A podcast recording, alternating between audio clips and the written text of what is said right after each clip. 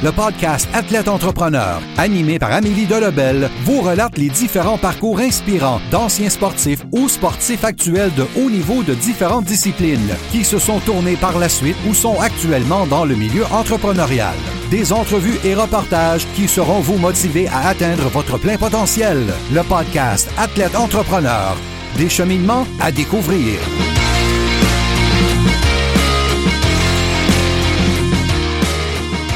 Bonjour à tous, c'est votre hôtesse Amélie Delebel et je suis très heureuse de vous accueillir sur mon podcast Athlète Entrepreneur pour cet épisode 049. Athlète Entrepreneur est un podcast qui a pour but de motiver les athlètes ou anciens athlètes qui souhaitent se lancer en affaires.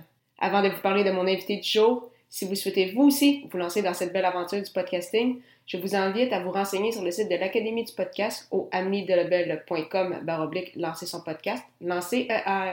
Le lien sera disponible dans les notes de cet épisode. Aujourd'hui, j'ai la chance de discuter avec Sébastien Beaulieu, un Québécois qui est entraîneur des gardiens pour le réputé club de Genève-Servette en Suisse depuis maintenant dix ans. Il s'agit de la même organisation où travaille maintenant Patrice Bosch, l'ancien entraîneur-chef et directeur général des Inuks de Granby. Sébastien Beaulieu a remporté de nombreux prix depuis son arrivée sur le vieux continent, dont deux coupes Spengler consécutives en 2014 et 2015. L'homme qui vient de célébrer son 44e anniversaire a également occupé le rôle d'entraîneur des gardiens pour l'équipe de France lors des championnats du monde en 2016, 2018 et 2019. L'entrepreneur athlète a également sa propre école de gardien de but, Beaulieu Keeper Performance. Sans plus attendre, je vous laisse à cette entrevue avec Sébastien Beaulieu. Bonne écoute! Alors, je suis actuellement avec mon invité du jour, Sébastien Beaulieu. Salut Sébastien, comment ça va? Bonjour Amélie, ça va très très bien, merci. Et toi? Ça va très bien, merci beaucoup. Alors, euh, première question, est-ce que tu pourrais nous expliquer un peu ton parcours dans le monde du hockey, puis les raisons qui ont fait en sorte que tu as débuté euh, ce sport? Ben, ça a débuté euh, comme, euh, comme, comme souvent par un échec, en fait. Donc, j'étais un bon petit gardien, mais sans plus. Et puis, quand, quand j'ai été coupé midget 3A, ça a été une, une grande déception. Et puis, tout de suite, ben, j'ai arrêté le hockey. Donc, pour moi, le hockey, c'était pas, c'était pas du récréatif, c'était de la compétition. Puis, quand j'ai vu que ça fonctionnait pas, ben, je me suis dit que le plus simple, c'était d'arrêter. Et après une année où j'ai fait des, études en traduction, je ne sais pas encore pourquoi, j'ai fait ça. Euh, tout de suite, tout de suite, le, manque du hockey est arrivé très vite. Et là, j'ai fait les études à l'Université Laval, en fait, et commencé à coacher tout de suite les gardiens là, à tombe 2A et tout ça. ça a commencé comme ça quand j'avais 18-19 ans. Donc, ma carrière s'est arrêtée très vite. Ici, en Europe, euh, les gens me demandent souvent quel gardien j'étais. J'ai pas grand-chose à raconter. Je suis plutôt un coach qu'un gardien. Puis, euh, mais ton parcours dans le hockey mineur, c'était dans, quelle région? Puis quel camp, euh, Midget 3, tu, tu avais fait? Ben, moi, j'ai joué à Beauport, donc j'ai toujours fait euh, à l'époque des enfants de Beauport. J'ai fait les, équipes 2A, Atom 2A, Piwi 2A, Bantam 2A. Et puis quand est arrivé les, fameuses sélections au gouverneur de Sainte-Foy, qui était euh, l'équipe fort hein, en Québec, ça regroupait à l'époque la rive sud, la rive nord. Il n'y avait pas les commandeurs, donc c'était une belle équipe bien forte. Et puis, euh, je n'avais pas le, niveau pour passer à, cette étape-là. Il y avait des bons gardiens en plus. Donc, euh, voilà, c'était tout à fait juste, mais c'était dur parce que, parce que la suite, c'était le retour au, au midget 2A ou dans, le club. Et pour moi, ça, c'était pas, pas envisageable. Puis, euh, donc, justement, ta, passion, en fait, pour devenir entraîneur des gardiens, c'est venu parce que tu t'ennuyais du, hockey. Puis, comment comment tu as eu justement ces contacts-là pour commencer à, à, devenir entraîneur au niveau atome et par la suite monter, monter le niveau? Ben, c'est très simple. À l'époque, euh, à l'époque, il n'y avait pas beaucoup de coachs des gardiens, donc ça a commencé euh, à peine parce que je deviens gentiment assez vieux. Donc, ça fait déjà 25 ans de ça. Donc, il y a 25 ans, il n'y avait pas beaucoup de coachs des gardiens. Alors, tout de suite, dès que tu avais euh, l'envie de, coacher, tu pouvais monter les échelons assez vite. Donc, à tombe de A, c'est pas la révolution, mais à l'époque, pour moi, de commencer directement à ce niveau-là, c'était intéressant. Puis après, ben, ça, c'était avec les seigneurs de Beaubourg à l'époque qui n'existent plus. Mais euh, donc, euh, une belle évolution, puis on va monter, puis rapidement accéder au Midget 3.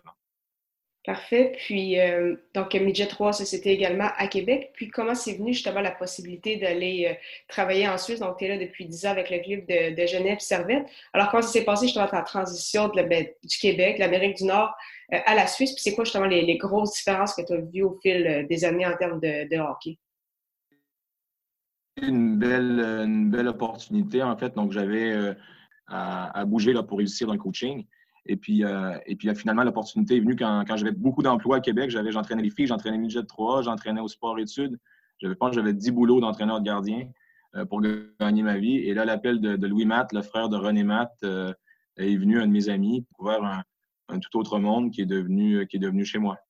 Puis, euh, en termes de c'était quoi les, grosses différences que tu as remarquées? Est-ce qu'il y avait un, gros écart en, termes justement d'entraînement, de structure, ou quand même, justement, c'est fait euh, rapidement, puis tu as aimé justement le, calibre?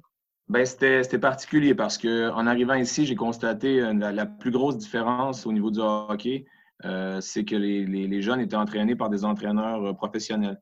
Donc, comme à Genève, à Genève, il y avait des moyens importants pour un seul, ici on appelle ça un mouvement junior, donc euh, un seul club. Euh, ben, il y avait quatre entraîneurs pro. Donc là, mon, engagement, c'était, ben, ils avaient décidé de prendre un entraîneur des gardiens. Donc, euh, avec des moyens importants ici en Suisse, ben, on peut faire de la qualité. Donc, à cette époque-là, on était quatre, des anciens joueurs ou des gens comme moi formés à l'université qui débarquaient pour s'occuper du mouvement junior. Donc, ça, pour moi, déjà, d'avoir un seul boulot, d'être à un endroit, de m'occuper de 15-20 gardiens toute l'année, c'était génial. Et puis, euh, et puis les, conditions pour ces jeunes-là étaient fantastiques. Donc, moi, je, suis ici depuis 2003. Euh, il y a des gardiens que j'ai suivis pendant 12 ans. Donc, euh, c'est vraiment moi qui les prends de, de, 8 ans et qui les amène au, pro. Donc, c'est ça la plus grande force du, hockey en Europe, hein, pas seulement en Suisse. Quand je suis allé faire une conférence pour le Hockey Québec, hein, qui s'inquiétait un petit peu du développement des gardiens, ben, je leur ai présenté ça comme problématique. Je leur ai dit, ben, moi, j'étais l'entraîneur pendant 12, 15 ans de certains jeunes. Donc, euh, si je suis assez compétent, ben, ils ont quelqu'un qui peut les suivre d'année en année, monter, trouver les, failles, continuer le travail. Alors que des fois, chez nous, au Québec, j'ai l'impression qu'on a autant de coachs et gardiens qu'on a d'années de, hockeyeurs. Donc, des fois, c'est un peu le plus gros truc. Je trouve que le sport ici, il y a vraiment il y a des moyens. On est centré sur, euh, sur les jeunes. Parfait. Puis en plus, d'être entraîneur euh, des gardiens, donc avec euh, l'organisation de, Genève Servette, tu as également entraîné les, gardiens de l'équipe de France lors des derniers championnats euh, du monde. Puis tu as également deux écoles de hockey, donc ton école de hockey à toi, Beaulieu Keeper Performance, ainsi que le camp de gardien Evolutech. D'où est-ce qu'ils viennent justement ces, idées-là d'entreprise, puis comment ça se déroule jusqu'à présent? Ah ben c'est des, longues histoires, mais pour moi, la, Suisse, c'était la, la, révélation professionnelle. Je suis arrivé en Suisse en étant, je pense, le seul coach des gardiens qu'il y avait euh, au pays, j'allais dire. Quelques clubs avaient, euh, avaient commencé en Suisse allemande, mais je suis arrivé dans un marché vraiment euh, neutre et vierge. Donc, j'ai pu, j'ai pu m'établir, déjà montrer ce que je savais faire avec les jeunes. J'ai commencé à coacher pro en 2006, assez vite. Et puis, à partir de là, j'avais une école avec mon, meilleur ami Sébastien Lachance au Québec depuis, depuis 99, j'allais dire 99, mais depuis 99. On avait une grosse école ensemble. On avait 250 gardiens de but euh, tous les étés à, Beauport. Euh, donc, euh, tout de suite, la première idée, c'était de repartir Evolutech en Suisse. C'est ce qu'on a fait en 2006. Et, par la suite, ben, devant des, des, Même si j'étais content de m'occuper de 20 gardiens puis d'avoir enfin un bon boulot puis de suivre, suivre les, bien les suivre, j'avais encore un manque. Je trouvais que les gardiens n'étaient pas encore optimisés. Le développement n'était pas encore optimisé. Alors, j'ai eu cette brillante idée qui est devenue euh, brillante à l'époque, mais qui est devenue un immense cadenas, c'est de partir un centre euh, de glace synthétique euh, avec vraiment tous les moyens technologiques qu'il y avait. Donc, la, de la vidéo, mais aussi du développement physique, du développement psychologique. Vraiment, j'ai poussé le, truc. J'ai ouvert en 2010, BKP, et ouvert une deuxième succursale ensuite à Lausanne. Donc là, on est implanté depuis, depuis ça va être la dixième année en 2020. Donc, c'est un, gros truc. C'est une grosse entreprise qui demande beaucoup d'administration, beaucoup de, de trucs, mais en même temps, beaucoup de satisfaction parce que j'entraîne tous les gardiens qui ont envie de venir vers moi. J'ai plus de limites à Genève. les gens viennent de France, viennent d'autres pays, de Russie pour venir travailler ici.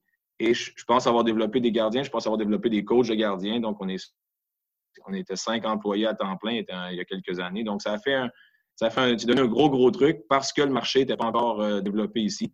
Mais là, maintenant, en 2020, je peux, je peux t'assurer que ça a bien changé et qu'en Europe, maintenant, autant en Suisse, il y, a, 12 bons coachs des gardiens dans chaque ville. Là, ça, ça c'est vraiment devenu un nouveau truc. Mais à l'époque, ben, j'étais tout seul. Voilà.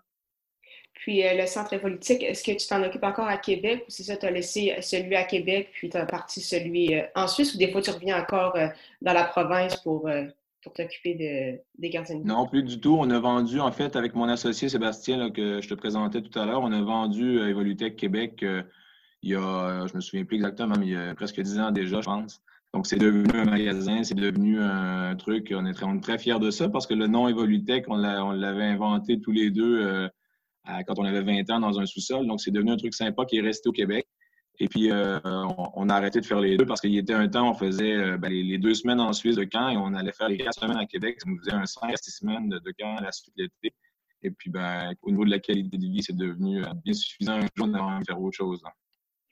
Puis, pour les prochaines années, c'est quoi tes, objectifs? Est-ce que tu aimerais ça revenir et travailler en, Amérique du Nord dans les ligues professionnelles ou tu veux justement continuer en Europe, soit Genève Servette ou ailleurs? Puis, avec tes camps également, c'est quoi tes objectifs?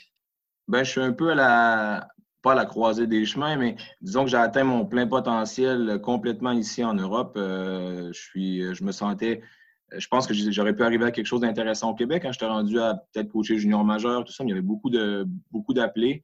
Et euh, donc, euh, c'est pour ça que je suis venu ici. Donc, j'entraîne professionnel depuis 15 ans dans une super, une super ligue, la Ligue en Suisse, qui est géniale. j'entraîne l'équipe de France depuis 6-7 ans déjà. Donc, je suis au championnat du monde depuis 6-7 ans. je m'occupe du, du programme de développement. J'ai ma propre entreprise ici.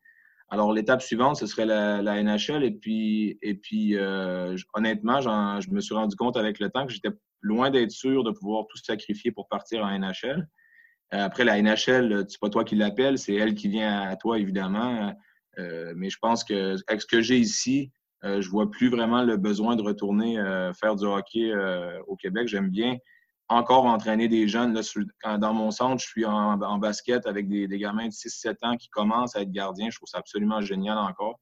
Je pense que je vais continuer ma, vie calme ici et essayer de, de, faire, de faire perdurer le, mon truc, de, le donner à quelqu'un. J'en suis un peu rendu là pour des nouveaux projets. Mais, euh, mais non, je pense pas revenir au Québec à part pour profiter du, beau pays puis des vacances un peu puis des gens, des gens que j'aime bien. Parfait. Donc, pour terminer euh, l'entrevue, je vais te poser quelques euh, questions à rafale. Euh, ma première, c'est quel est ton plus beau souvenir sportif? Mon plus beau souvenir sportif, c'est assurément avec Genève Servette, mais on a eu des, moments très hauts. On est un club qui, qui réussit grandes choses avec peu. On a fait ça depuis plusieurs saisons. Donc, on a vécu des moments, la ville, la ville a vibré pour, pour nous pendant, pendant plusieurs saisons. Donc, je me souviens d'une finale, d'une finale perdue contre Berne où on était vraiment négligé. On a perdu au match 7 et qu'on on était accueillis à Genève euh, au retour après la défaite comme des champions. Exactement comme des champions, avec euh, beaucoup trop d'excès, des, feux d'artifice, des les rues bloquées, tout ça. Mais on avait beaucoup de fierté parce que c'est ici, Genève, c'est pas nécessairement une ville de hockey, mais on a réussi à créer un, goût artificiel au, du hockey. Puis chaque fois qu'on va au bout du truc comme ça, ça les gens ont des émotions absolument folles alors que c'est pas leur sport national. Donc, euh, donc c'est ça probablement mes plus beaux souvenirs, des belles victoires euh, émotives avec cette équipe-là. Puis, euh, quelle est la chose la plus importante que le sport t'a enseigné? Ben, le sport, pour moi, ça a complètement changé ma vie. J'étais un très bon étudiant, j'étais très performant. Je pensais faire des études en pharmacie, j'ai fait des trucs, de, la traduction. donc, je pensais faire des, des trucs complètement différents. Et puis finalement, quand je me suis rendu compte euh, de ce que ça m'a amené comme, comme enfant, euh, j'étais quelqu'un de réservé, timide. Et puis finalement, à, force de coacher, à force de vers les 17-18 ans, ma vie a tourné. Et puis à, cause du hockey, puis je suis devenu euh, quelqu'un qui est capable de, parler facilement en public, qui peut parler devant des gens, qui peut présenter, qui peut stimuler. Donc le hockey a complètement changé ma, non seulement ma vie professionnelle, mais ma façon d'être. donc donc, c'est tout pour moi. C'est devenu mon, travail. J'ai 44 ans tout bientôt, puis ça, a été tous les jours depuis, que j'ai j'ai eu cette idée d'aller en éducation physique, donc depuis que j'ai 19 ans. Donc, euh, euh, ça représente absolument tout. Euh, je, me demande quand je vais me séparer de ce sport, parce que je vais bien, bien devoir le faire un jour et profiter de la vie, parce que c'est un sport qui, demande énormément, par contre. Donc, j'ai une vie familiale maintenant qui démarre avec mon épouse ici, puis un petit bébé de, de 4 mois. Donc, euh, ça remet les idées en place un petit peu. Donc, on va essayer de sacrifier un peu de ce, sport fantastique, mais je ne vais pas renier le fait que, ça m'a amené complètement tout. Parfait. Ma dernière question, c'est quel serait ton meilleur conseil pour un athlète ou un ancien athlète qui aimerait se lancer euh, en affaires?